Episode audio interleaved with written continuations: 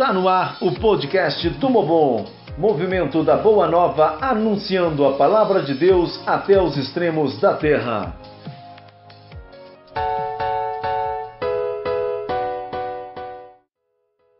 O segundo capítulo da Fratelli Tutti inicia com uma provocação. A parábola do samaritano que encontra em seu caminho um estranho. Um homem quase morto, espancado e jogado à beira da estrada. E agora? O que fazer? Ele é um estranho. Mas não é ele um ser humano como qualquer um de nós? A equipe do Mobon, Movimento Boa Nova, entra no segundo capítulo da encíclica do Papa Francisco sobre a fraternidade e a amizade social.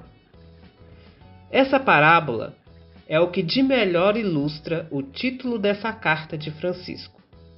Fratelli tutti quer dizer todos irmãos. Todos nós somos irmãos e irmãs de todos, sem distinção, sem separação, sem conceitos pré-formados dos outros. Irmãos todos na fraternidade e na amizade. Percebam que na história contada por Jesus, o viajante não perguntou ao homem caído seu nome, seu endereço, o porquê dele estar ali. Parece que apurar essas informações não era o mais urgente a se fazer. No entanto, o diálogo que se estabelece desse encontro é uma conversa que brota do coração do samaritano, que de prontidão escuta a dor do homem caído. Esse grito sai de seu coração e chega até suas mãos em forma de cuidados e de alívio para as feridas. Esse samaritano conversou com sua vida generosa e seus cuidados. Para conduzir a nossa reflexão, ouçamos a Boa Nova.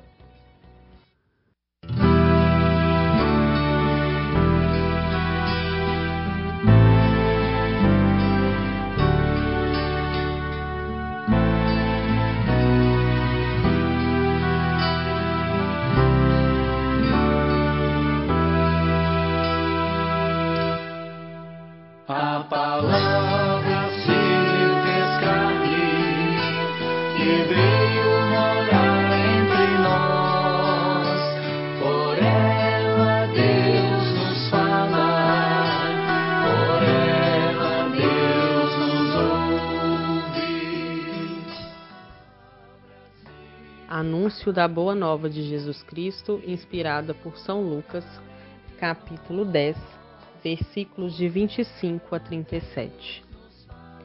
Um doutor da lei se levantou e, para experimentar Jesus, perguntou: Mestre, que devo fazer para herdar a vida eterna? Jesus lhe disse: Que está escrito na lei? Como lês?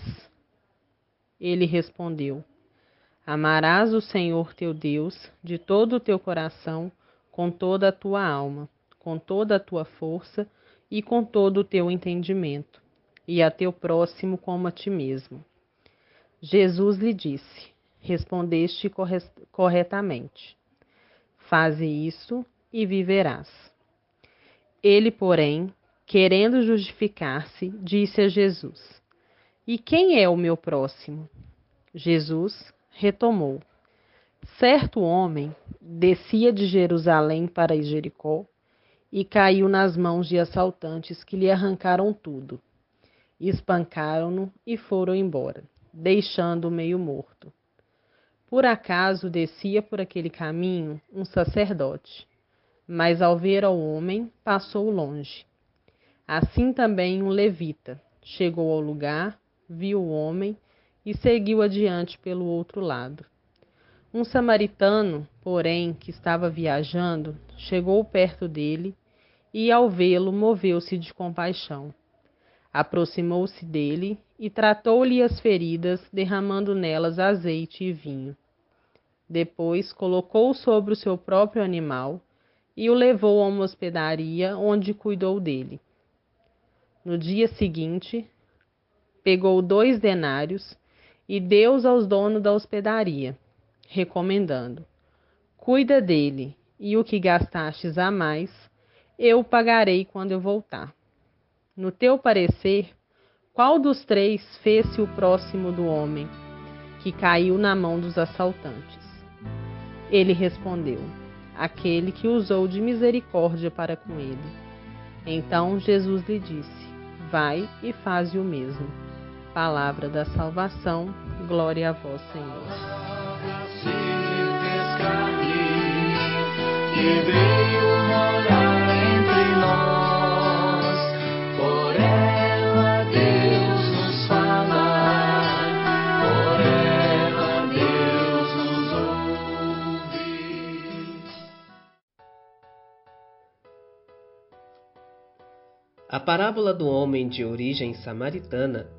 coloca-nos no centro da ação missionária que o Pai nos confia. Acolher e cuidar do outro, sobretudo se o outro está vulnerável ou ferido. Dois gestos são destacados no relato de Lucas. O primeiro destaca o olhar de desprezo e de indiferença por parte do sacerdote e do levita que olham o caído e passam longe. Se não o conheço, não é problema meu. Não passa de um desconhecido que não se precaveu. O segundo gesto destaca o olhar de compaixão e compromisso por parte do samaritano. Ele não só olhou, como se abaixou para sentir o caído.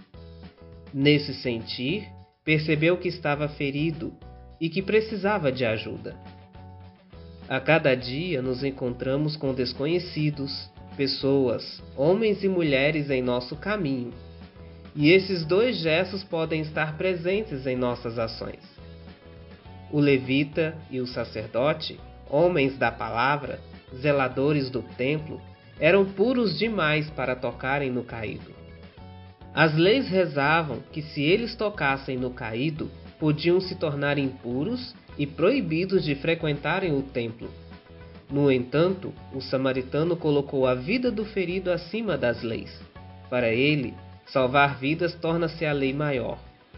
Com esse gesto, rompe-se o muro da indiferença, aproxima-se do próximo, do outro, sente a dor do outro, dá atenção a ele. No gesto do samaritano, vemos a boa nova de Cristo sendo anunciada no gesto concreto de quem cuidou das feridas, salvou vidas e deu atenção. Ainda somos capazes de identificar pessoas samaritanas em nossas comunidades? No nosso trabalho pastoral, nossos gestos se assemelham mais com os do levita, do sacerdote, ou com os do samaritano? Somos capazes de fazer da nossa vida dom e compromisso na vida dos outros? O que precisamos melhorar?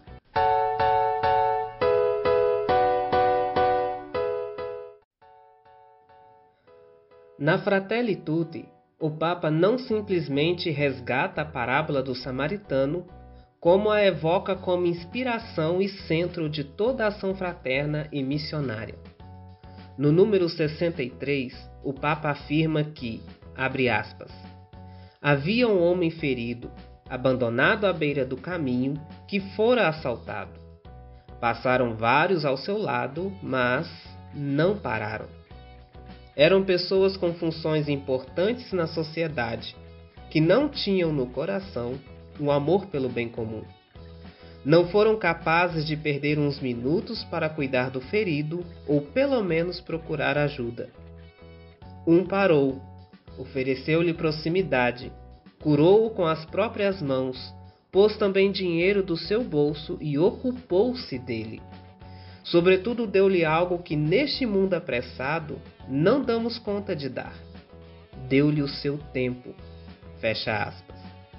Mas o Papa, após essa fala, nos interroga: com quem nós nos identificamos? A qual deles nos assemelhamos? E assim o Papa conclui: abre aspas. Precisamos de reconhecer a tentação que nos cerca de se desinteressar dos outros especialmente dos mais frágeis. Fecha aspas. Fratelli Tutti, números 63 e 64. A fala do Papa é direta e conclusiva. Sem titubear, devemos nos posicionar. A vida do outro exige nosso compromisso e nós precisamos, sem demora, nos colocar na linha de frente e assumir com determinação e sem medo. No fim dessa boa nova, Jesus interroga aquele especialista em leis que o havia questionado sobre o que deveria fazer para conquistar a vida eterna. Esse especialista sabia de tudo, dos profetas, das normas, mas não sabia do mais essencial, da vida do outro. A palavra de Deus, para germinar, precisa penetrar no nosso coração. Senão a lei pela lei pode nos cegar e assim seremos incapazes de amar o próximo, quem dirá o ferido, o fraco. Nossos grupos de reflexão da Bíblia existem e acontecem porque são capazes de fazer-nos ouvir a boa nova e colocá-la no chão do nosso dia a dia e fazê-la germinar ajudando o próximo. Os grupos de reflexão colocam a palavra para ser rezada e praticada no seio das nossas famílias, fazendo de nossas casas pequenas igrejas domésticas que, a exemplo dos primeiros cristãos, colocam tudo em comum. Na partilha da palavra, podemos agir como o samaritano e sermos o próximo na cama de um doente, o próximo junto ao enfermo de nossas casas que precisam do nosso cuidado, o próximo em nossa família que senta, conversa, afasta a tristeza e evita que lares depressivos continuem surgindo. Vamos nessa?